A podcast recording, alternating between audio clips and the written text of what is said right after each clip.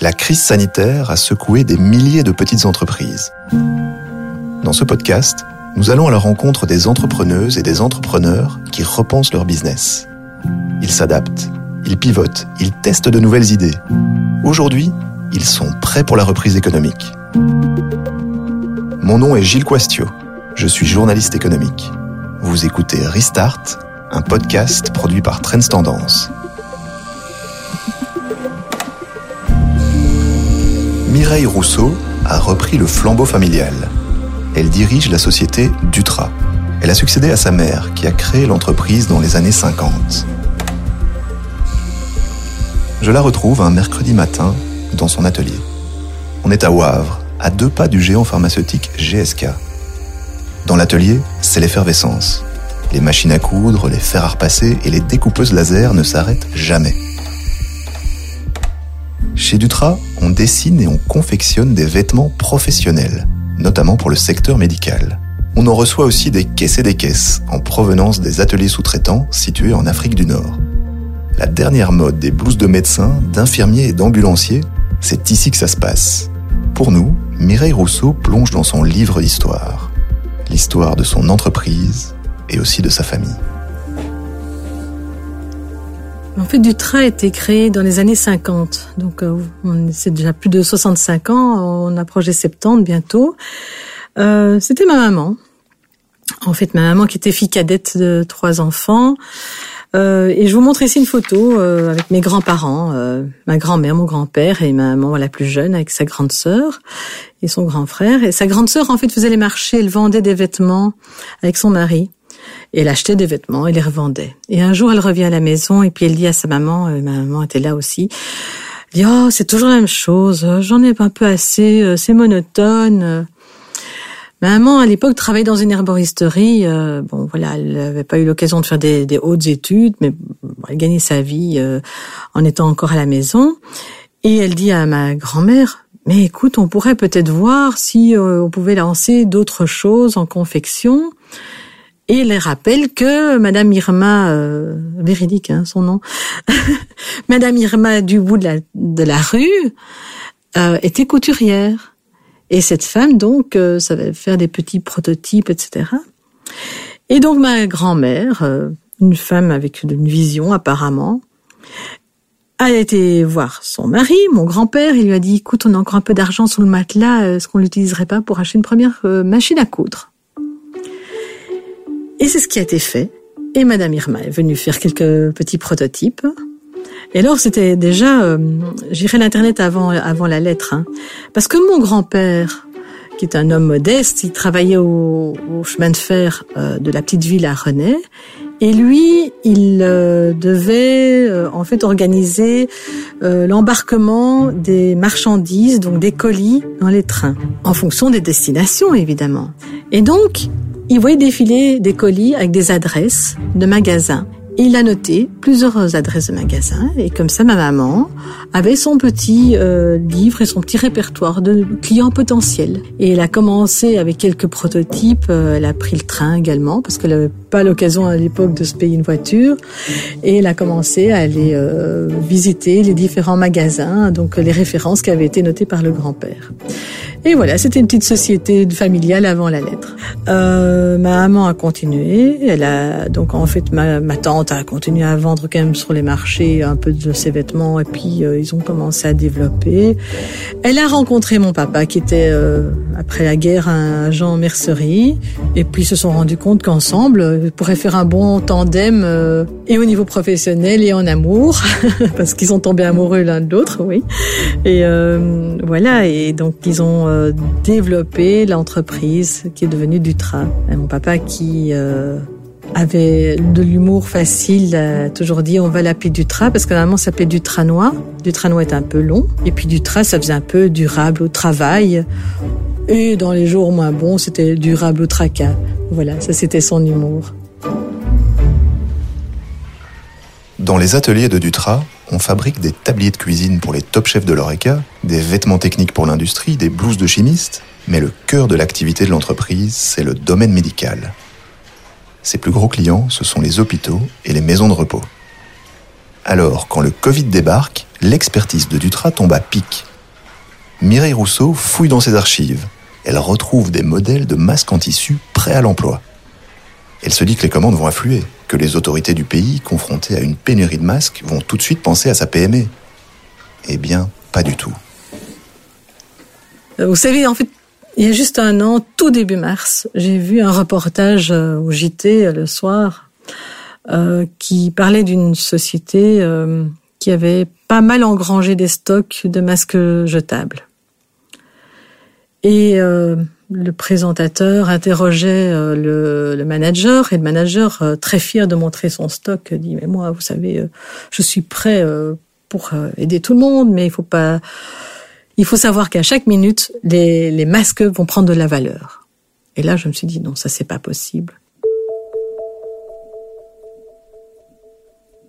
Donc en fait, on voyait le gars euh, avec un énorme rectus en disant ah mais moi je vais me remplir les poches alors qu'on voyait déjà en Italie comment ça se passait, on voyait que bon le Covid euh, prenait de l'ampleur dans notre, pays et on voyait le désarroi de nos politiciens qui étaient euh, sans accessoires, qui n'avaient jamais pensé que on pourrait fabriquer des masques euh, en tissu dans notre pays.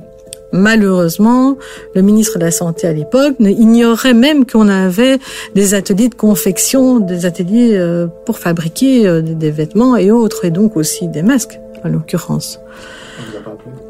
Pas du tout.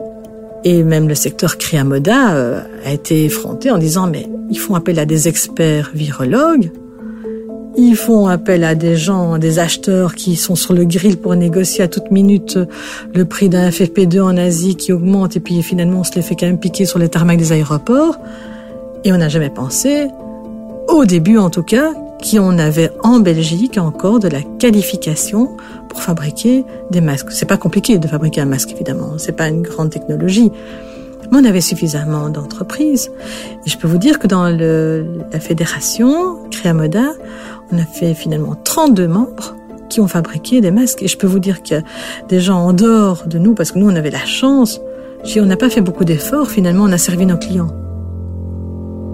On est au tout début de la pandémie. Mireille Rousseau répond aux premières commandes et commence à réorienter sa production vers les masques en tissu.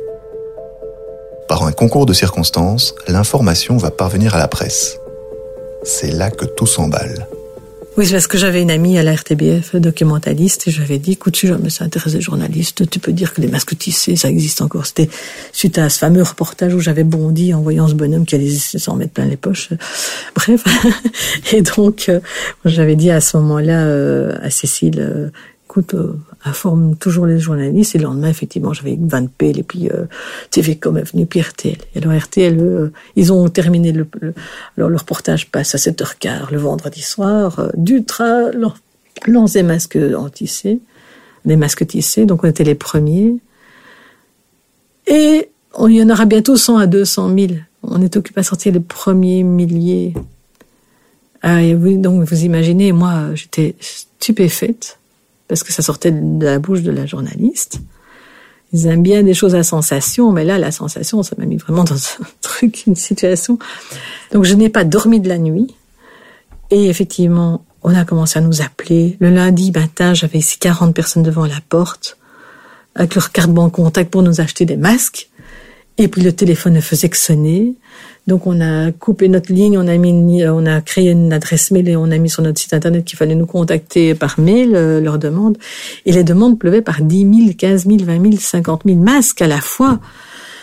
Alors voilà, on a été complètement dépassés, mais bon, on s'est organisé. Moi, j'ai été relancé des sous-traitants que je connaissais. On a recommandé très vite des tissus et je n'ai pas arrêté pendant voilà, le premier jour de congé que j'ai pris, c'était le lundi de Pâques.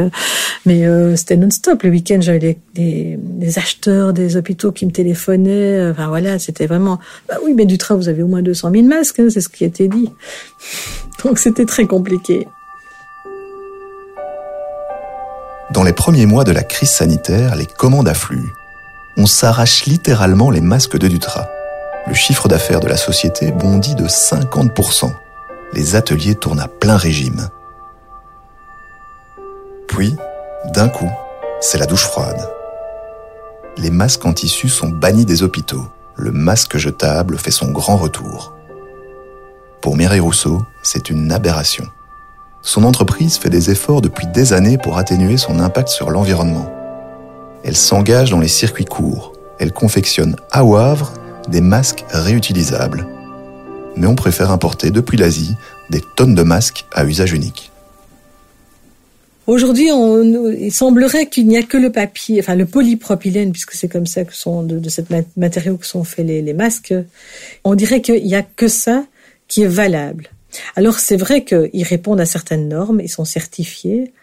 Nous, euh, les, les, artisans des masques, on n'a pas eu le temps de faire certifier nos, nos masques, mais par contre, on savait dans quelle matière il fallait les faire. Et puis, voilà, ce que je disais depuis le début, il vaut mieux essayer de remplir nos, paniers à, linge que, les, poubelles. Et c'est quand même quelque chose d'incroyable.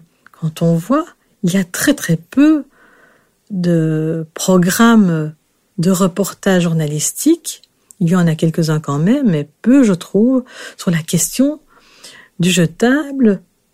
Alors qu'il y a deux ans, nos jeunes étaient dans la rue le jeudi pour dire vous les adultes vous nous laissez quoi comme poubelle de planète hein, c'était vraiment ça. Et ici au nom du Covid et d'une protection XY il faut absolument euh, mettre en avant que ce soit des masques chirurgicaux ou des FFP2 parce qu'il y a que ça de vrai. Non désolé. Mais moi ce qui me sidère aujourd'hui c'est que j'ai l'impression que les gens ont une mémoire à très très court terme et euh, c'est pour ça que Dutra essaye d'être dans le digital, dans euh, le déchet. On va essayer de diminuer notre année encore de, du nombre de déchets textiles et autres. C'est de travailler dans le recyclage, travailler pour là où on peut, là, dans, dans des mouvements, prendre en fait des mouvements euh, euh, en route ou, ou créer, être initiateur d'autres choses, simplement parce que si tout le monde fait ce genre de démarche, nous sauverons notre planète j'en ai fait ma devise. Aujourd'hui plutôt que demain, il faut se mettre en route avec nos petits moyens. Je suis une toute petite entreprise, 25 personnes, pas toute petite, mais 25 personnes, c'est pas énorme. On n'est pas une multinationale, mais voilà, on va faire ce qu'on peut à notre niveau, en lien avec d'autres, pour avoir cette intelligence collective de se dire comment est-ce qu'on peut résoudre petit à petit. Et alors, il faut, euh, il faut croire dans la cristallisation. La cristallisation, c'est, vous voyez, c'est le sucre qui fond euh, et qui se met en boule. Il y a un certain moment, quand vous tournez dans votre marmite, vous allez voir que ces, différentes petites boules, elles vont faire, hop, elles vont prendre euh, un mouvement euh, uniforme et elles vont se rassembler. Mais c'est ça aussi, c'est croire dans cette cristallisation que peut-être que si on a 30% d'acteurs sur notre planète qui travaillent dans le bon sens, eh bien les 70% suivront. Et à un certain moment, on peut encore espérer et croire qu'il n'est pas trop tard. La crise sanitaire a renforcé les convictions de Mireille Rousseau. Plus que jamais, elle veut mettre en avant la production locale. Pour accompagner la prochaine reprise économique, elle a un projet fou. Elle veut développer une filière d'économie circulaire autour du vêtement professionnel, ici, en Belgique. Pour y parvenir, il faut créer une chaîne logistique et industrielle pour créer de A à Z une ligne complète de vêtements. Mireille Rousseau a pris son bâton de pèlerin, ou plutôt son bâton de combattante, comme elle dit elle-même. C'est un grand défi, mais ça ne fait pas peur à cette entrepreneuse née. Quand on fait appel à d'autres personnes et quand notre atelier en Tunisie était fermé parce que pendant ils ont aussi été en lockdown et donc ils étaient interdits de travailler carrément, eux, voilà, ils pouvaient pas la remettre dans les rues. On a fait appel ici à des sous-traitants et nous ont aidés. Et ils ont été super ravis de pouvoir travailler parce que sinon ils n'avaient pas de travail. J'ai euh, une, voilà, un regard positif en amène un autre. Euh, tout est lié. Ici dans le couloir, vous avez des gens d'Accédis de l'ETA. Euh, euh, travail adapté. Euh, je leur ai demandé s'ils pouvaient faire du packaging pour nous. On a relocalisé ici dans la zone, même pas 8 km de chez nous. Ils nous ont fait le packaging des, kits pour les masques parce qu'on on les a diffusés dans les, les, masques en tissu euh, pour les fabriquer. Tout le monde nous demandait du tissu. Donc on a créé des kits, on les a euh, distribués dans des épiceries bio. Euh, ben voilà. et en fait, maintenant, on a vraiment une communauté beaucoup plus large et quand on pense à quelque chose, on se dit ah ben on va penser à telle ou telle personne. Ici le showroom, on le, on le fait rénover. J'ai simplement fait appel à Concept Expo qui est dans le zoning, qui fabriquait des stands. qui se sont limités à devoir faire, euh, vous voyez, les plexis pour les magasins pendant la crise, ils n'avaient plus de travail. Et euh, ben, je leur ai dit, écoutez, voilà, j'irai voir nulle part ailleurs. Faites-moi des bonnes conditions et je vous donne euh, le travail de la rénovation du showroom. Je ne vais pas aller chercher à Ypres ou à Verviers. Non, je vais chercher ici, ils sont à un kilomètre. Je pense que c'est ça aussi que la crise nous amène à, à voir autrement la collaboration entrepreneuriale c'est travailler ensemble de plus en plus et ne pas avoir peur de faire appel aux autres et pas se retrouver dans sur sa petite île déserte en disant oh, maintenant que vais-je faire? Euh, C'est plutôt aller faire des, des, pas vers les autres. Quoi. Et, euh, et, je vous avoue que du coup, ça m'a donné l'idée de tout est lié parce qu'effectivement, euh, le lien positif, c'est tellement extraordinaire. Et on n'a jamais fini de s'étonner positivement, du coup. Alors, vous n'allez pas me croire, mais l'année passée, j'avais lancé un thème. C'était prendre soin. Et donc en janvier, chaque année, je, rassemble mon personnel euh, pour un drink et on fait un peu le, le bilan l'année précédente et on lance le thème de l'année. L'année passée, on s'était dit on va prendre soin de nous-mêmes, on va prendre soin des autres. On va eh bien, euh, voilà, euh, l'actualité nous a rattrapés. À l'heure où on parle de relocalisation et de réindustrialisation, Mireille Rousseau se sent concernée. Et elle agit. En misant sur les circuits courts et sur la collaboration avec les PME voisines, l'entrepreneuse montre la voie à suivre. C'était le deuxième épisode de Restart, un podcast produit par Trends Tendance.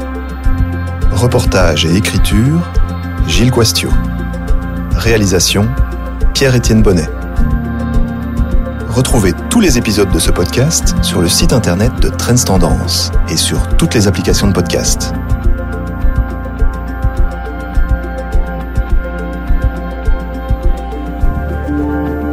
Transcendence, change the game.